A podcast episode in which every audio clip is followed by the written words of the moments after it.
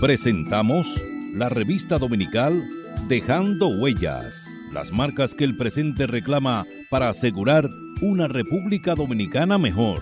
Dejando Huellas. Dejando Huellas. Muy buenas tardes, apreciados oyentes de su programa La revista dominical Dejando Huellas. Recuerde que nos puede sintonizar a través del internet www.dejandohuellasfm.net y por las redes sociales en Twitter arroba Dejando Huellas R, en Facebook Dejando Huellas y en Instagram Dejando Huellas Radio. Dejando Huellas, una producción de Honorio Montás. Trillando el camino día a día en ruta segura hacia un futuro mejor. Dejando Huellas.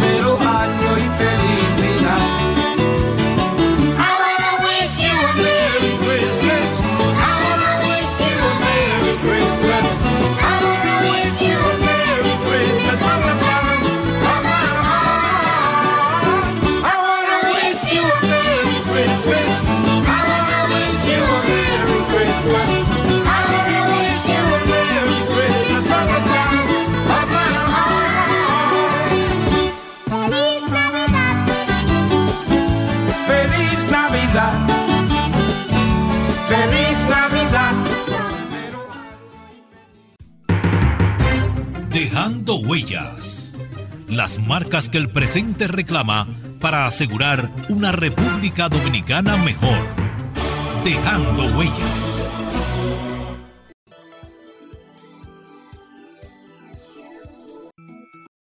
Muy buenos días, apreciados oyentes de su programa Revista Dominical Dejando Huellas. Hoy tengo el placer de conversar con una colega, persona que ha estado, eh, tiene además, además de periodista, tiene un programa, una emisora hermana, eh, según me dice, hace 27 años. De todas maneras, ella apareció en el periódico Hoy eh, recientemente una información que me llamó mucho la, atención, que la titularan, eh, que llamaba a incluir la moral y cívica en el sistema educativo de nuestro país, que es un tema que yo he estado regularmente he tenido la oportunidad, tanto con eh, el doctor Manuel Núñez Asensio, el general Soto Jiménez, Tony Raful y con Edwin Caraballo últimamente, que, quien es director ejecutivo de Educa, Acción Pro Educación y Cultura, que es una institución privada que ha estado abogando por el mejoramiento de la, de la educación en nuestro país. Y desde luego, tan pronto vi la, la información que apareció en el periódico hoy, donde de la importancia, yo la última vez que recibí meditaciones morales, que era lo que se impartía en, la, en el liceo donde yo estaba, en el Liceo República de Argentina, que fue el último. Eh, en esa época existía la educación intermedia. Pero bueno, el artículo en que hacía referencia a un reclamo de Francisca Ramírez, que es nuestra entrevistada de hoy, con la que vamos a conversar con, del interés que debe tener la sociedad, la importancia que tiene para la formación en una época donde los valores se han ido perdiendo, donde la juventud ya no, no es la misma, donde la misma niñez se le quiere impartir una serie de distorsiones de la educación y de su personalidad, incluso con el tema de la política de género, y le llegan a hacer dudar hasta los niños si son eh, varones o hembras. Entonces, realmente eso me preocupante desde mi punto de vista. Y además ha sido un, permanente reclamo de, de, gran parte de la sociedad. Pero bueno, vamos a conversar con la colega a ver si podemos aportar un poco de luz al tema que nos ocupa, ya que eh, Francisca Ramírez tiene un programa de radio, pero aparte de eso es periodista profesional y desde luego tiene un contacto directo con la sociedad y eso le permite tener un, una visión global de lo que está sucediendo en nuestro país por la ausencia de, ha dejado de impartir en las escuelas la moral y cívica que es fundamental para la formación de un buen ciudadano. En este caso nosotros tenemos el problema permanente del de, bombardeo cultural que tenemos de los Estados Unidos y de los grandes países. Además tenemos una enorme cantidad de dominicanos ausentes que viven en otros países y que desde luego cuando, particularmente ahora en Navidad, donde viene una cantidad enorme de dominicanos ausentes y cada uno viene con, con el, se puede decir, la contaminación de las diferentes culturas donde vive. Eso hace que eh, a veces uno hasta se burla de esos dominicanos que vienen de fuera, que vienen con, un hablar diferente, con un modo de, vida diferente.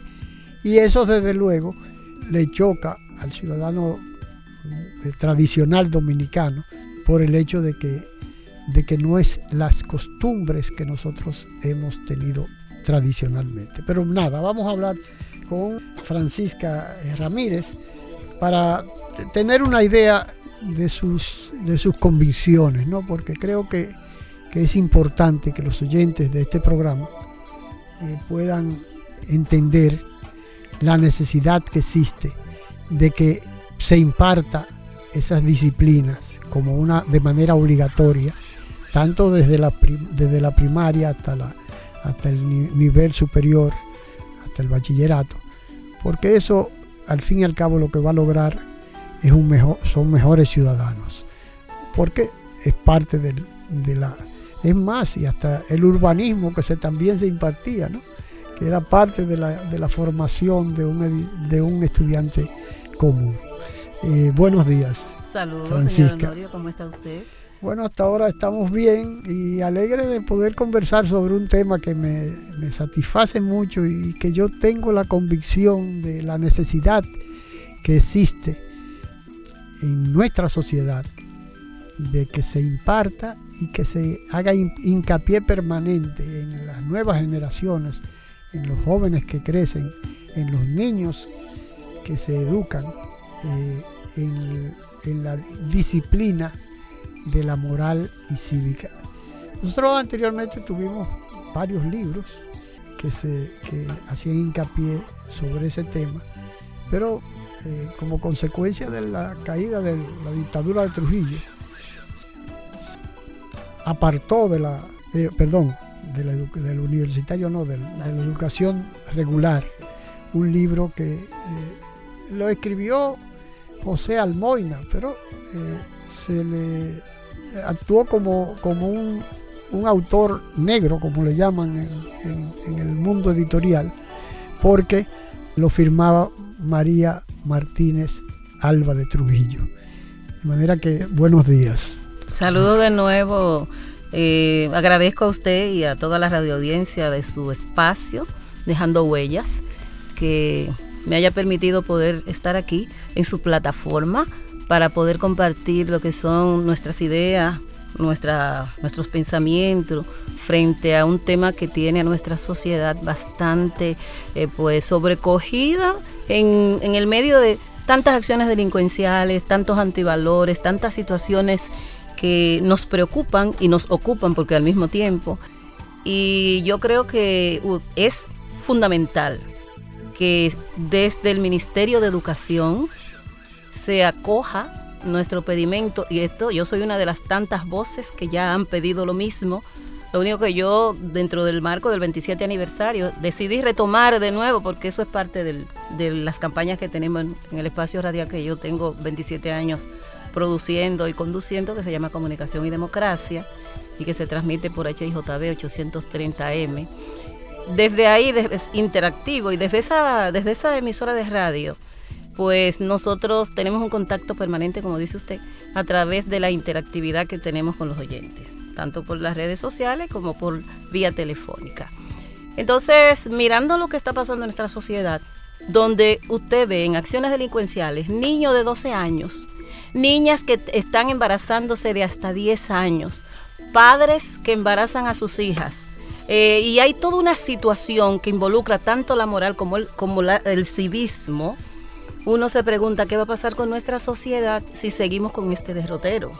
Los que estamos, tenemos voces, que representamos segmentos de la población, debemos seguir dando algo de nosotros para agregar y ver cómo esto se mejora. Por lo cual, nuestro, desde nuestro espacio hicimos ese llamado al ministro Ángel Hernández, que me parece que está haciendo muy buen trabajo, el ministro de Educación, que, está, que se está esforzando y que debemos contribuir. Entonces, eh, ¿qué es lo que sucede? La educación no empieza en la escuela. Esa es una de las grandes dificultades que estamos viviendo hace, si yo diría que si tomamos como parámetro los últimos 20 años, y yo creo que 20 años es poco, pero desde 20 años para acá, ¿cómo ha cambiado la familia, ¿verdad? La composición familiar. Pero al mismo tiempo, ¿qué pasa en esos hogares? Desde la irrupción de la tecnología, los padres quieren y los tutores que los niños lo atienda el televisor, lo atienda el, teléfono, la tablet. Eh, espérate, estate tranquilo, no tienen tiempo. Entonces, como yo siempre estoy hablándole, señores, los niños, los primeros ejemplos que somos los padres, lo segundo es que se le educa en su hogar la palabra por favor, gracias, eh, buenos, días. todas esas cosas que forman son los primeros valores que te tienen que enseñar. Y no hay edad, porque yo tengo un nietecito que tiene dos años y tres meses y me pide agua, no habla tan claro, y mamá, agua mamá, y yo le digo, ¿qué falta? Favor. Dice favor, por favor, ¿verdad? Y cuando yo se la doy, que él se tome el agua, le digo, ¿y ahora qué falta? Gracias. Tiene dos años y tres meses. Entonces, ese mito de que los niños no aprenden, los niños aprenden. Y usted no sabe si usted tiene un pequeño genio, porque si usted no le dedica tiempo, si usted no le enseña, usted no sabe el diamante en bruto que tiene ahí. Claro. Entonces, por ahí es que tiene que empezar. Una de las grandes dificultades que tenemos es que los padres se creen que los maestros. Que pagan para que lo, le eduquen a sus hijos. Exactamente. No, pero que yo pago mucho dinero en ese colegio. Ese colegio yo, lo, yo pago mucho dinero y ellos tienen que enseñarle de todo al niño. Claro. No, es nuestra responsabilidad y, y Pero además de eso, eh, Francisca, hay el hecho de que no es lo mismo que la profesora. Yo tenía una, yo tuve un, tal vez una de mis últimas profesoras fue Ligia Amado. Ah, claro. Melo de Cardona en esa época. Una buena maestra. Eh, y ella fue una excelente profesora en el segundo B, me acuerdo yo como ahora. Hace un tiempo me encontré con ella en el Club Sirio Libanés, el Libanés Sirio Palestino. Y le, me acerqué a ella y le dije, profesora Cardona, que era como le decíamos, la, Cardona. ¿Usted se acuerda de mí? Dice, claro, Honorio Montaz, en el segundo B del Liceo Juan Pablo Duarte. Estamos hablando de los años 62, 63, por ahí, ¿no?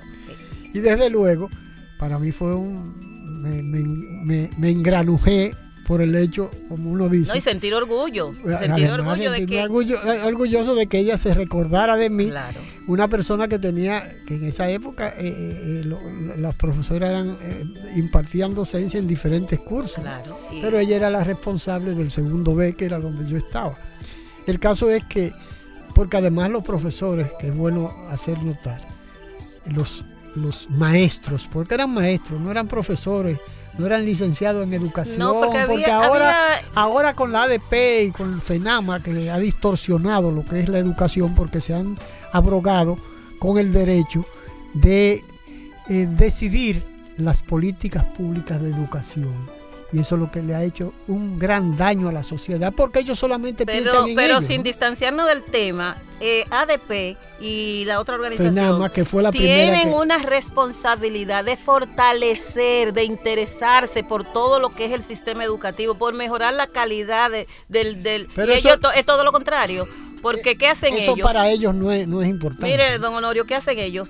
Pues programan reuniones en el mismo horario de clases, de manera irresponsable. No, y además tienen, Se van a destiempo. Además, eh, como sindicalistas que son, porque es una asociación, se supone que no es un sindicato, que son dos cosas totalmente diferentes. Sí, claro.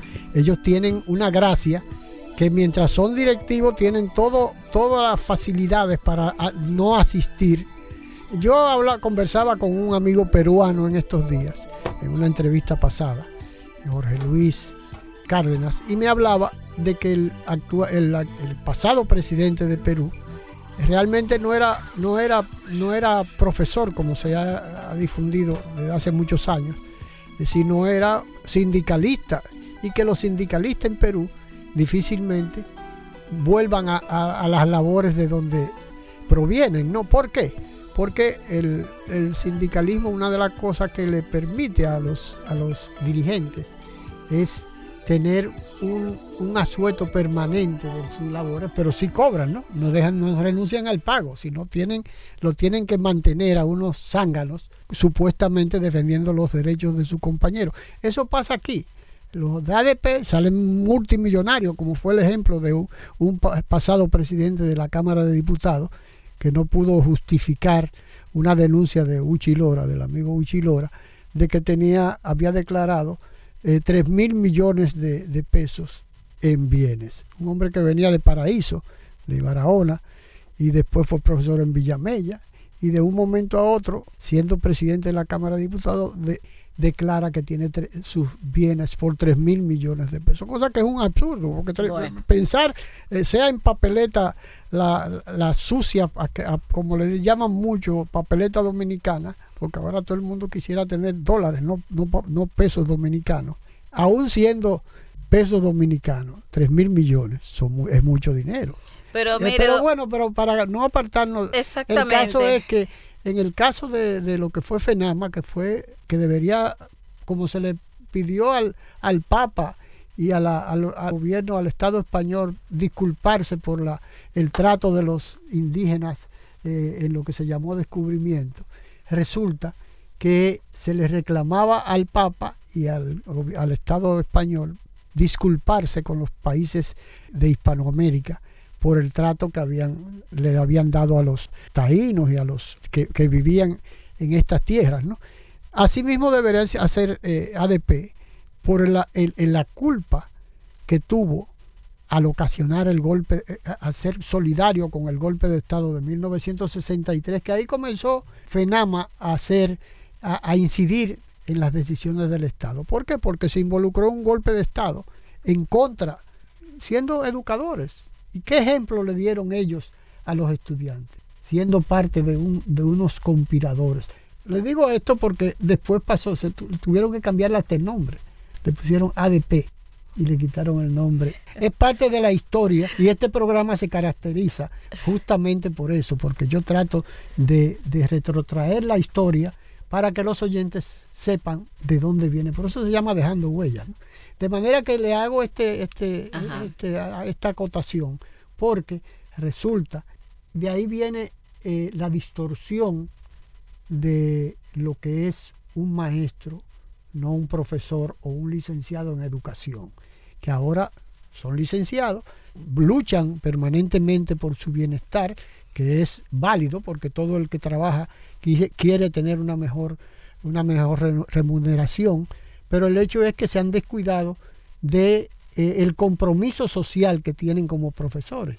Y caigo ahí por el hecho de, lo que les decía de, la profesora de la Cardona, Ligia Amado de Cardona, que ella hablaba, Melo de Cardona, hablaba de, eh, eh, me recordaba, ¿no? Porque ella tenía en su mente cada uno de los tantos estudiantes que había en el Liceo Juan Pablo Duarte. Yo recuerdo a Virgilio Travieso y a Negro, el hermano, que eran inspectores de pasillo.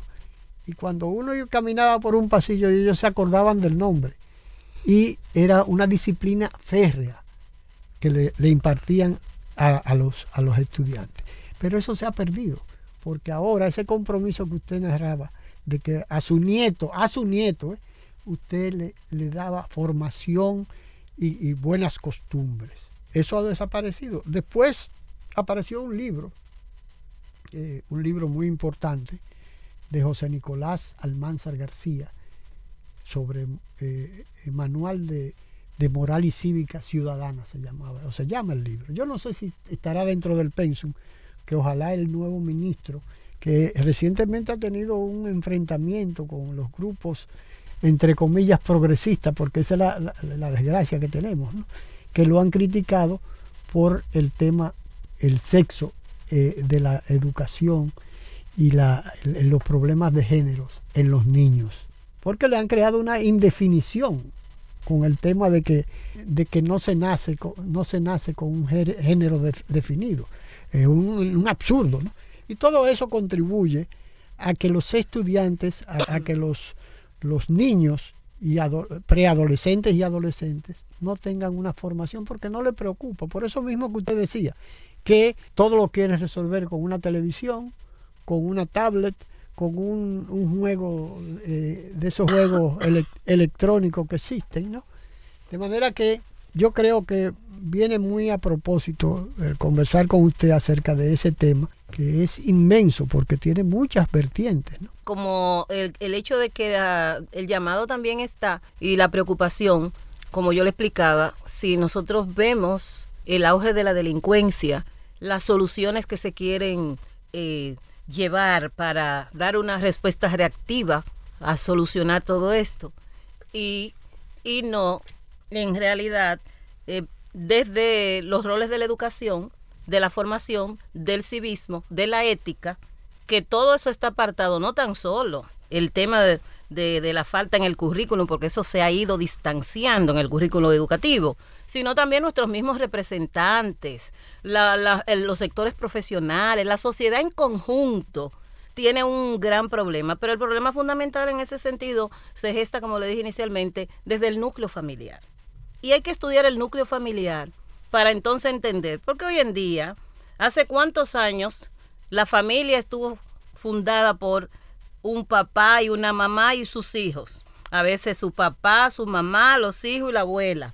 Eh, y así. Pero ahora hay una gran división donde mujeres solas hace tiempo, un porcentaje. Perdón, porque la figura de la abuela ya no, en, el hogar ya no existe. O sea, es una cuestión extraña, ¿no? Sí, porque, porque el, los divorcios, la crisis en el matrimonio, pues hace muchos años trajo este cambio de sociedad, de familia, de tipo de familia. Mujeres solas educando a sus hijos, trabajando, teniendo que dejarlo en las escuelas. Y hasta, hombres solos. Sí, pero eso no, eso no es significativo ni, ni determina, porque eso es una cosa tan, tan insignificante, el grupo. No es que no se, no es que no se vea, ¿eh?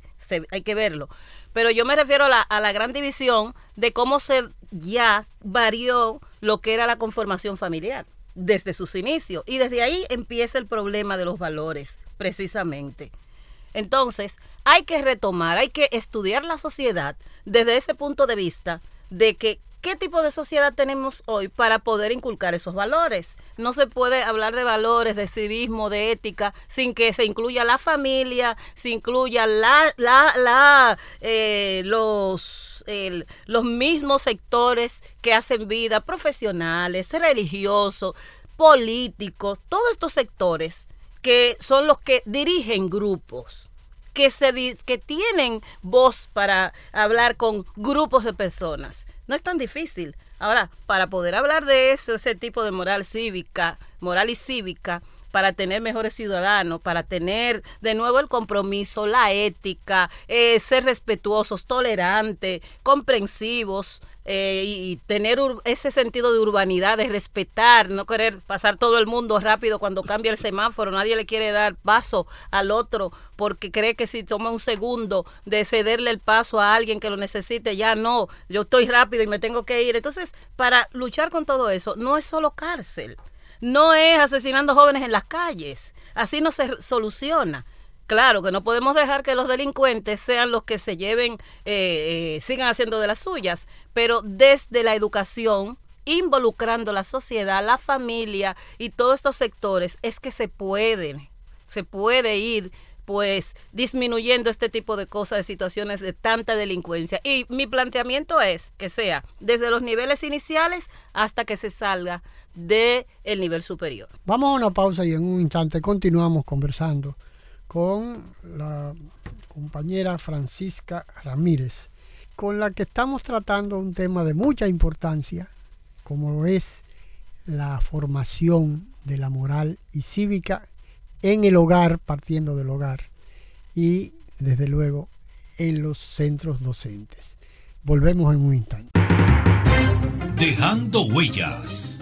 Las marcas que el presente reclama para asegurar una República Dominicana mejor, dejando huellas.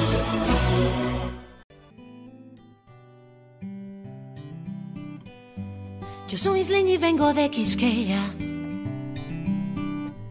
pero un buen amigo le dice la bella. Y es que mis raíces vienen de esta tierra y pa' que no lo sepa estoy enamorada de ella.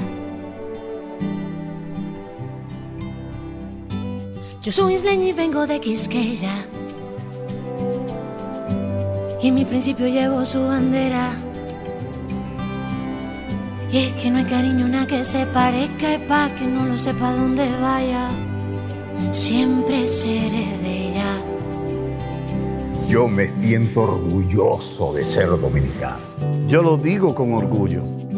Soy dominicano. Tenemos una magia especial que todo el mundo la siente. De gente única. Yo no cambio este país por nada. Para mí es un honor decir que soy de aquí. Yo no cambio mi merengue ni, mi alegría. Nadie se ríe más bonito que un dominicano.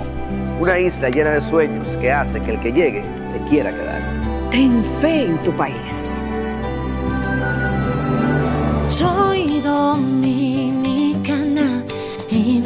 Ser de aquí porque no hay un rincón más bonito que Quisqueya para vivir. Soy dominicana y eso me llena el alma y si un día no estoy aquí, voy a cantar pensando en ti.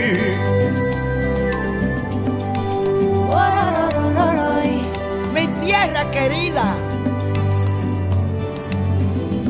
Yo soy isleño y vengo de Quisqueya pedacito donde Dios quiso que yo naciera. Dueños del merengue donde la alegría se siente y donde vaya siempre, siempre seré de ella. Pero sus colores han ido cambiando mi vida en montones. Y los rayitos de sol pa' que te enamores. Sus habitas claras y no hay nada mejor que el calor de sus playas. Y es que este clima, mi amor, solo en mi tierra. Soy dominicana y me encanta ser de aquí porque no hay un rincón más bonito que Quisqueya para vivir. Soy dominicana. Y eso me llena el alma y si un día no estoy aquí, voy a cantar pensando en ti. Voy a cantar pensando en ti. Voy a cantar, voy a cantar. Oye, qué rico, mami. Estoy enamorado. Qué linda es mi tierra. Ay, yo vengo de una tierra llena de colores. De coco fresco, de caña dulce. yo soy dominicana, tierra de esperanza, lágrima y ámbar. De coco fresco, de caña dulce. de gente tierra más hermosa. Mi quisqueya bella. Mi quisqueya bella. Ay, mi linda quisqueya. No hay tierra más hermosa como la mía. Es una bendición. De gente buena, mamá. Mi orgullo, mi patria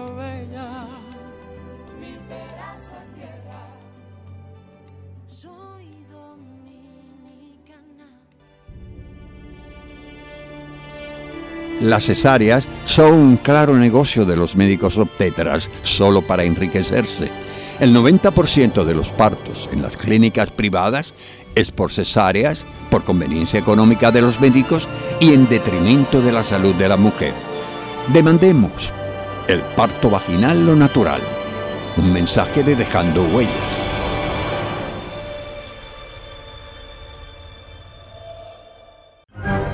Dominicano, despierta. Están haitianizando nuestro país. Despierta.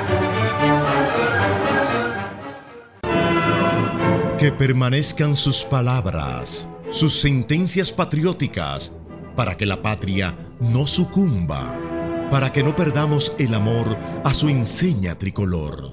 Nuestro compromiso es defender la nacionalidad, ese pregón generoso de sangre y amor que Duarte llamó República Dominicana.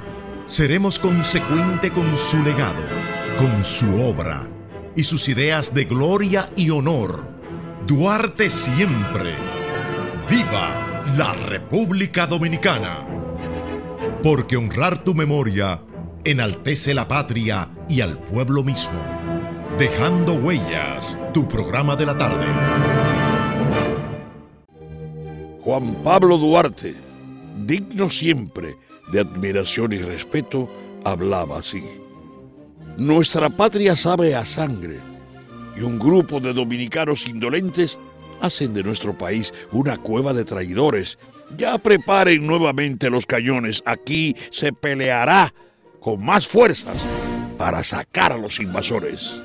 Juan Pablo Duarte, un mensaje de Dejando Huellas.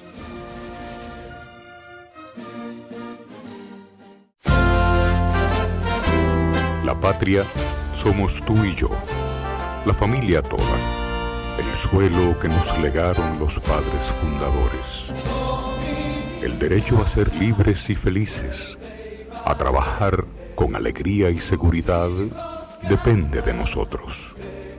Renovemos los principios que ayer inspiraron a los buenos dominicanos, inmortalizados en los símbolos que nos identifican como pueblo. Defendamos palmo a palmo nuestra patria, que es como defendernos a nosotros mismos en las presentes y futuras generaciones. Enarbolemos pues nuestra bandera, blasón eterno de los sagrados valores de la dominicanidad.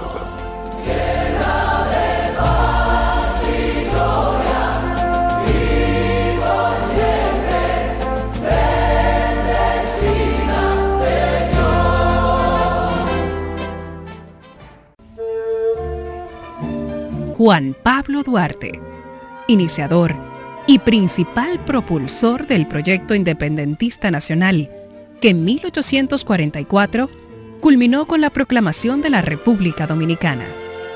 Decir Duarte es decir memoria y sueños libertarios, valores y bandera, territorio, ideas redentoras, sacrificio y dignidad de un pueblo. Decir Duarte es proclamar los derechos democráticos y no permitir que nadie ultraje ni mancille su lengua, sus leyes, sus costumbres, su identidad y su destino. Nuestro compromiso es defender la nacionalidad, ese pregón generoso de sangre y amor que Duarte llamó República Dominicana. Duarte siempre. ¡Viva la República Dominicana! Un mensaje de Dejando Huellas. Dejando Huellas. Las marcas que el presente reclama para asegurar una República Dominicana mejor. Dejando Huellas. vamos conversando eh, con nuestra amiga Francisca Ramírez, con el que, la que estamos conversando alrededor de un tema de mucha importancia. Y hablaba en un principio, en la introducción del programa, de lo que fue Meditaciones Morales, que fue un libro obligatorio en la educación eh, eh, primaria o en la educación inicial, eh, la intermedia y hasta en la secundaria, que era como anteriormente se dividía la formación de los alumnos y estudiantes, tanto a nivel público como privado. Eh, el tema es que en esa época existía un libro, en la dictadura de Trujillo, en los últimos años de la dictadura de Trujillo, eh, apareció un libro de mucha importancia en la sociedad, que era justamente el que eh, se titulaba Meditaciones Morales. Ese libro se le dio la autoría a María, María Martínez Alba de Trujillo, quien eh, se eh, abrogó el hecho de ser eh, una moralista, ¿no? Pero, y de impartir, y que la docencia de los alumnos fuera en base a sus criterios, ¿no? Pero el libro no era de ella, el libro era de José Almoina, un, intelectual español gallego que había llegado al país junto era republicano junto con una serie de intelectuales españoles. Eh, en esa oportunidad, eh, Jesús Almoina, eh, José Almoina escribió ese libro y, como decía, el título, el, autor lo era la esposa del, del tirano Rafael Leonidas Trujillo Molina. Pero hasta yo me alfabeticé siempre me enorgullezco de decirlo, en un colegio de monjas católicas, en el Colegio María Auxiliadora. Ahí aprendí las letras, a leer y escribir, y tan pronto tuve la destreza de, de, haber, del aprendizaje que había logrado con esas monjas. Me acuerdo de Sor Refugio, que era la profesora y la, la guía mía, ¿no? Eh, pasé al colegio salesiano, de también padres salesianos, que daban un, colegio frente a otro. Quedan todavía, lo que pasa es que uno ya desapareció, que era el colegio. a, esa, a esos sacerdotes de los salesianos siempre se les ha reconocido que cuando usted deposita a sus niños para el tema de la educación, los salesianos eran los mejores. Todo el mundo quería eh, llevar a sus niños donde eh, se impartía docencia y era manejado ese centro educativo por los salesianos. Claro, era un orgullo uno estudiar en un era un, privilegio. Claro. Desde luego eso duró hasta, el, hasta los años 58, cuando empezaron los, las divergencias entre el régimen de Trujillo, la dictadura de Trujillo y la Iglesia Católica, que perdieron mucho apoyo porque tenían parte de, la, de lo que era el, el concordato le, le apoyaba plenamente a la educación católica, ¿no? Y aunque aún existe el, el concordato como un, baldón en el Estado Dominicano, porque solamente la Iglesia Católica tiene ese privilegio. Ese privilegio. Eh, el caso es que eh, yo me eduqué con, con los salesianos hasta el 58, 59, donde eh, desaparecieron las subvenciones que le daba el Estado y desde luego ahí comenzaron las precariedades económicas del, de, la, de, los colegios que impartían la educación a la familia, que era uno de los grandes valores que tenía. Eh, yo conocí, por ejemplo, al arzobispo eh, metropolitano, a Monseñor Ricardo Pitini, que era ciego, era el, arzobispo de Santo Domingo, que visitaba regularmente el colegio salesiano, que después se, se convirtió en colegio Don Bosco, pero inicialmente era colegio salesiano.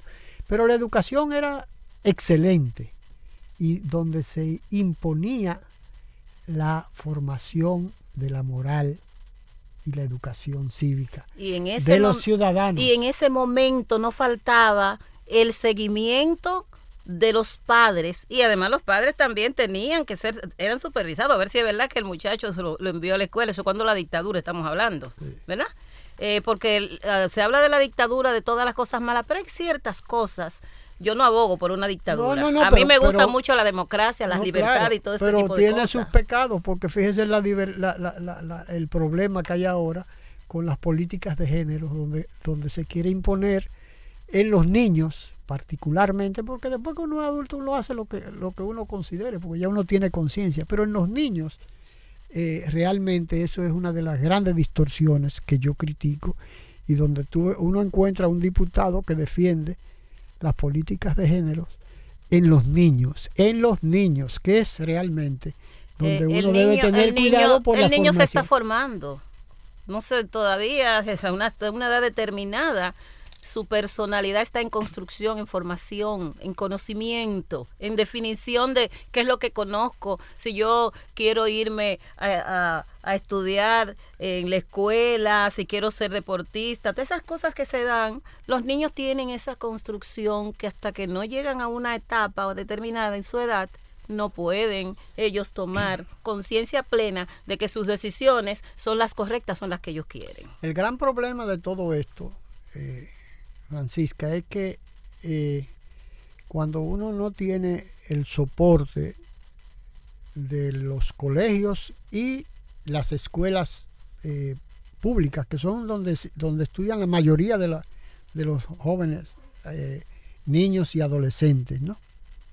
Que es donde tienen, donde, donde está el grueso. El grueso y además donde donde la mayoría de los, de, los niños requieren de una de una consolidación de, los valores cívicos y morales. Y ciudadanos. Y ciudadanos, que es muy importante eh, acotar. Porque ha habido también mucha... Nosotros estamos en una situación sumamente delicada actualmente porque eh, ha habido una eh, importante, ha habido un importante número de nacionales de los vecinos haitianos que tienen sus costumbres eh, allá, que son costumbres muy sólidas, pero lógicamente son muy distantes de las formaciones y de los valores ciudadanos cívicos y morales que tienen los dominicanos, porque hemos tenido una diferencia Son dos culturas distintas. totalmente diferente. Y entonces hay mucha incidencia en esos valores que de una forma y otra. Por ejemplo, vimos en, en, la ciudad Juan Bosch hace un tiempo, donde eh, los padres dominicanos se quejaban de que no había cupos en los liceos públicos para sus estudiantes. Aquí quien tiene entonces que hacerse un mea culpa es el mismo Estado dominicano. Y digo no el gobierno, el Estado en su composición. Ahí estoy englobando a todos los poderes de que cuál es su política realmente frente a la educación con ese 4% tan apetecible, pero tan mal utilizado. Y, muy luchado, porque estamos hablando de los. se convirtió en un grito nacional la bandera amarilla. tan mal utilizado desde el punto de vista de no llegar realmente eh, a los sectores que necesitan. Pero yo no, no criticaría per se totalmente el sistema educativo dominicano. La inversión del 4% también ha traído cosas buenas, más escuela, más, hay más inclusión. Hay muchos chicos que han salido de los colegios y han ido a, a, inscribirse en las escuelas públicas. Ahora, a mí me gustaría que el sistema educativo dominicano sea tan bueno, tan bueno, tan bueno, que los legisladores, que la gente del Banco Central, ¿verdad? que sus hijos también, también, llevaran sus hijos a las escuelas, públicas. Entonces uno diría, wow, qué cambio. Entonces, entonces, otro de los grandes temas del 4% que estamos tan mal en el estándar internacional en lectoescritura. No sabemos, los niños leen y no entienden, ¿no? Una lectura comprensiva, que fue así que nos enseñaron a nosotros. Claro, claro. ¿Qué significa pero, eso? Pero hay una cosa, Francisca. Yo, ahora que usted menciona eso, de que le gustaría ver a los estudiantes, de, por ejemplo, del Banco Central, que es lo máximo que puede Los hijos de todos esos funcionarios. Estudiando en escuelas públicas. Pero ¿por qué no? ¿Por qué no? ¿Usted sabe por qué no? Porque se estimula la creación de los colegios privados. Justamente porque, por ejemplo, en el Banco Central le pagan en los estudios a los hijos. No importa que usted tenga seis muchachos, los seis van a un colegio, eh, al colegio que usted elija y se lo paga la institución porque se estimula la creación de la, educación privada, que, que, no tiene nada que ver. Entonces, realmente ese 4% se está dispersando. ¿Por qué? Porque se, se supone que era justamente para el mejoramiento de la educación en sentido general. Pero fundamentalmente de la educación pública, ¿no? Entonces resulta que no, no llega ahí. ¿Por qué? Porque se, eh, en la medida en que, en que se ha luchado en muchas instituciones porque esa institución cargue con la educación hasta de sus hijos, ¿no? Para los, para los colegios privados, porque es un estímulo ¿eh? que si usted se pone a ver, estamos estimulando la creación. Por eso es que usted ve unos enormes colegios eh, privados y una dispersión enorme de colegios privados en todo el país. ¿Por qué? Porque en, la mayoría, en la mayoría de los casos las instituciones públicas le están subvencionando los estudios en las escuelas privadas, en los colegios privados, y desde luego por eso ha habido un ausentismo en las en los liceos públicos, en las escuelas. Eh, Pero mire, don Honorio, antes de que, se otro tema, perdón, que otro tema que me viene a la memoria ahora cuando usted habla de, del Banco Central, por ejemplo. y, de los, y, los, legisladores. Y, eh, el Congreso Nacional, en sentido, y muchas instituciones del Estado. Porque usted encuentra la superintendencia de banco y que la otra, y que la otra, y que la otra, que le pagan los estudios, que es un, eh, es un logro, pero es un logro individual para las familias que tienen la oportunidad. Y de un núcleo muy reducido de la sociedad. Mire, yo quiero, porque yo sé que este programa ya casi tiene que estar, ¿verdad? Bastante avanzado en, en los minutos ya para finalizar.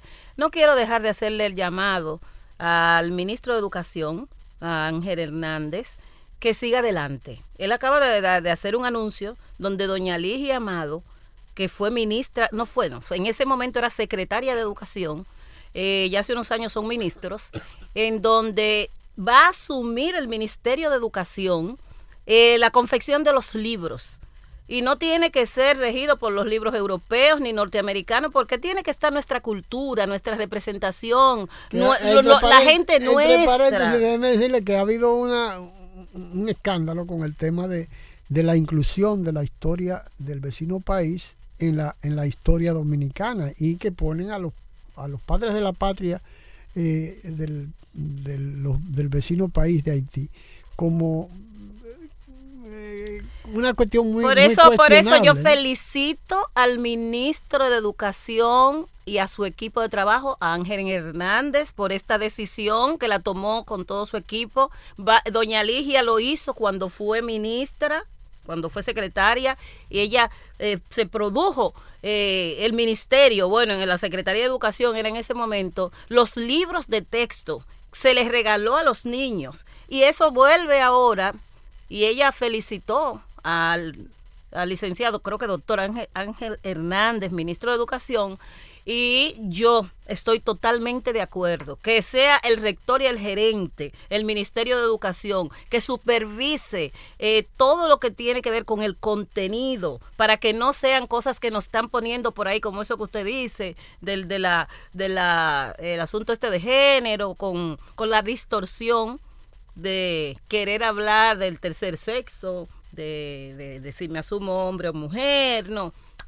Yo pienso que es, es importante que el ministerio la suma, más que ganarse los 5 mil millones que dice él de producir, que se ahorraría el país y el Ministerio de Educación, pienso que está pensando, y valga la redundancia, en eh, los niños que aprendan, que conozcan su cultura, que respeten y amen la República Dominicana. Y ahí vuelvo a pedirle eh, que incluya la moral y cívica en todo lo relativo a la educación desde el nivel inicial hasta salir ya y se hable con, con Franklin con Franklin el, García, Franklin, García, el ministro de, Educación, Superior, para que también eso sea, sea parte del, de la, del currículum para los egresados de las universidades, que no sea solo la del, la del Estado, que yo soy guasdiana felizmente, porque tiene que ser un proyecto desde que uno entra a la escuela hasta que sale el compromiso de mantener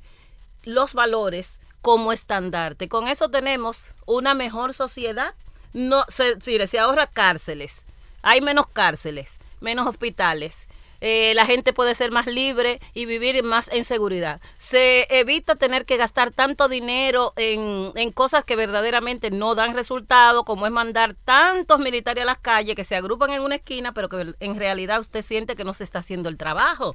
Eh, y todo eso con algo que parece sencillo, pero no lo es porque eso hay que trabajarlo, involucrando la familia, involucrando la sociedad, los partidos políticos, las iglesias y todos los conglomerados sociales. Eh, hay una, yo recuerdo, ahora que usted menciona, eh, una cifra que el actual ministro de Educación eh, planteó que se economizaría el Ministerio de Educación, que en una oportunidad, porque aquí se ha dado mucha, muchos palos a ciega con la educación.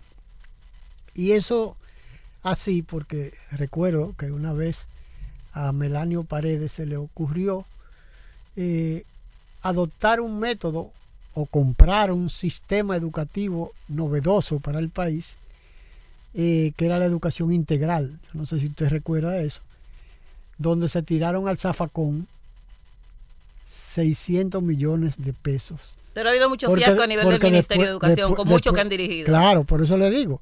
Pero ese es un ejemplo concreto de tirar al zafacón después de haber impreso unos manuales. Yo recuerdo que en este programa estuvieron aquí Andrés L. Mateo y Manuel Núñez discutiendo justamente porque ellos habían trabajado en el departamento de currículo de eh, la Secretaría de Educación en esa época. ¿no? Entonces, ellos fueron abanderados y fueron, dieron el frente a ese proyecto que tenía, porque involucraba algo parecido a lo que sucedió ahora con la pandemia, ¿no? Pero Ahora con la pandemia fue una necesidad y una obligación eh, implementar los, las laptops y los... Eh, la virtualidad. que era lo que se planteaba en la época de, de Melanio, pero tuvieron que tirar al zafacón porque después el presidente, en ese momento Leonel Fernández, recapacitó y desautorizó a Melanio Paredes, lo que le ocasionó que lo retiraran de la, de la, de la Secretaría. Bueno, pero ahora mismo con el pasado ministro Roberto Fulcar hay todo un tema precisamente con unos libros, con unas cosas que se, se realizaron que no se van a usar porque no se corresponde, el, el, contenido no es el que debía de ser utilizado y entonces eh, seguimos en lo mismo. El 4% lamentablemente se sigue desviando para hacer otras cosas y no para lo que realmente necesitan nuestros niños, nuestra sociedad en su conjunto. Que se implemente la moral y cívica desde los niveles iniciales hasta el nivel superior cuando uno concluye su carrera universitaria en todo tipo de universidad, sea privada, pública, pero que eso sea parte de la política educativa del país. Bueno, yo creo que hemos eh, llenado el nuestro propósito de conversar con eh, Francisca Ramírez, que tiene una formación interesante y tiene una posición muy clara de lo que debe ser la formación de un ciudadano que comienza en el hogar, fundamentalmente, que es una de las cosas que se debe puntualizar. La educación comienza en el hogar. La formación cívica eh, moral y cívica y ciudadana se comienza adquiriendo en el hogar, no precisamente en, los, en las escuelas públicas y en los eh, liceos, sino en el, hogar, que es donde eh, como decía, con la ausencia de la abuela o de los abuelos, en cierta medida, que ya no tiene esa preeminencia en el hogar, se ha ido perdiendo mucho de esa, de esa formación tradicional que se tenía de dar las gracias, decir buenos días, eh, con permiso, por favor, por favor y todo eso, esa, esas, esas eh, reglas de cortesía y además de, de, la, de la muestra de una sólida educación. Usted me decía que... Antes de, irme, me gustaría tomar algo que dijo eh, el presidente del Tribunal Constitucional, don, el doctor Milton Rey Guevara. Dijo, el país debe de reproducir la constitución de la República y que cada hogar dominicano la reciba gratuitamente, que la constitución sea el libro más leído en la República Dominicana que no falte en ninguno de los estamentos sociales, empezando por los hogares. Yo tengo siempre una campaña de eso, de leer la Constitución y cada cierto tiempo leo una parte de la Constitución, no solo de los derechos y de los deberes también, porque solo abogamos por nuestros derechos, pero nuestros deberes no nos gusta. pero bueno, eh, finalmente yo creo que es importante no solamente, hay, una, hay un tema que, que que se tiene la idea de que, de que el Estado o los gobiernos municipales son los responsables de la higiene de la ciudad, que es el urbanismo, que es no tirar un papel, no tirar un vaso de fond después que no se bebe un trago a la, a la cuneta. Entonces resulta que la ciudad es una asquerosidad que no es solamente responsabilidad de los municipios, sino de los ciudadanos que tengan conciencia de lo que es la limpieza y el urbanismo en la ciudad. De manera que muy buenas, muy buenos días. Eh, espero que pasen un buen domingo y, hasta luego. Muchas gracias. Gracias a usted, don Honorio, y a toda su red de audiencia. Dejando huellas. Las marcas que el presente reclama para asegurar una República Dominicana mejor. Dejando huellas. Sintonice nuestras plataformas digitales, la emisora online Dejando Huellas FM.net. Excelente música las 24 horas, 365 días al año y nuestra página digital dejandohuellasfm.com con informaciones variadas, entrevistas y temas históricos. No se pierda esta experiencia.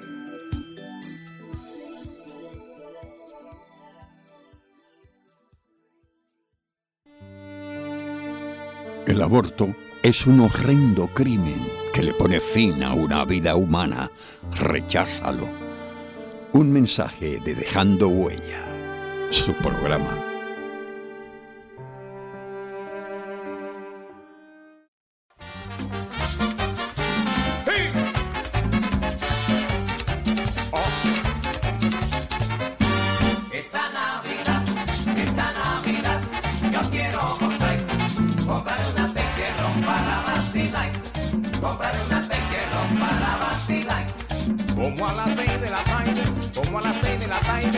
a beber y no pararé, Señor, hasta amanecer. Y no pararé, Señor, hasta amanecer. Esta Navidad, esta Navidad, yo quiero gozar. Compraré una Texerón para vacilar. Compraré una Texerón para vacilar.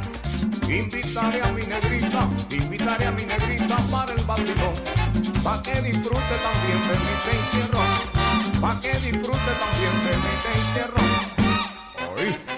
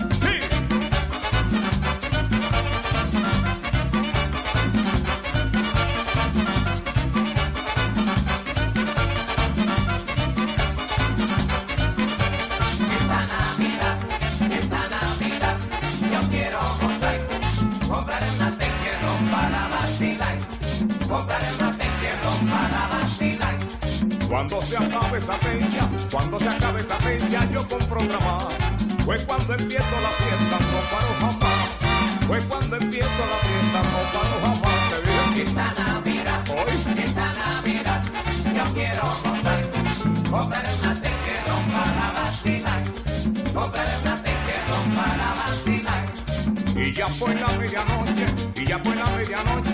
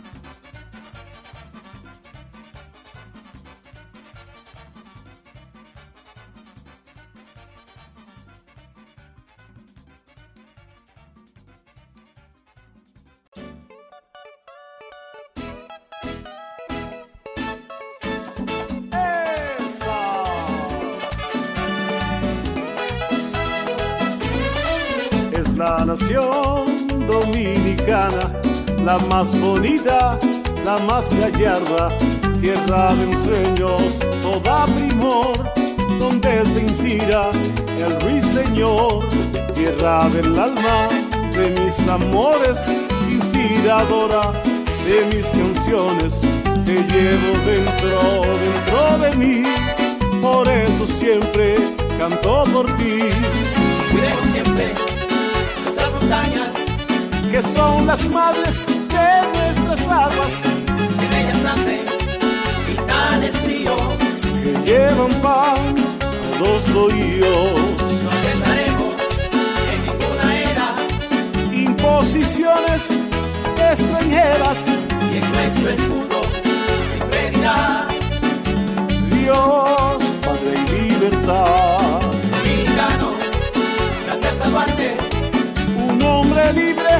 Pueden llamarme, y requerir cuando ya muera. cubran mi pecho con la bandera. Será intente venir de fuera a mancillar nuestra bandera. que tenga el mundo esto presente. Dominicano, seremos siempre.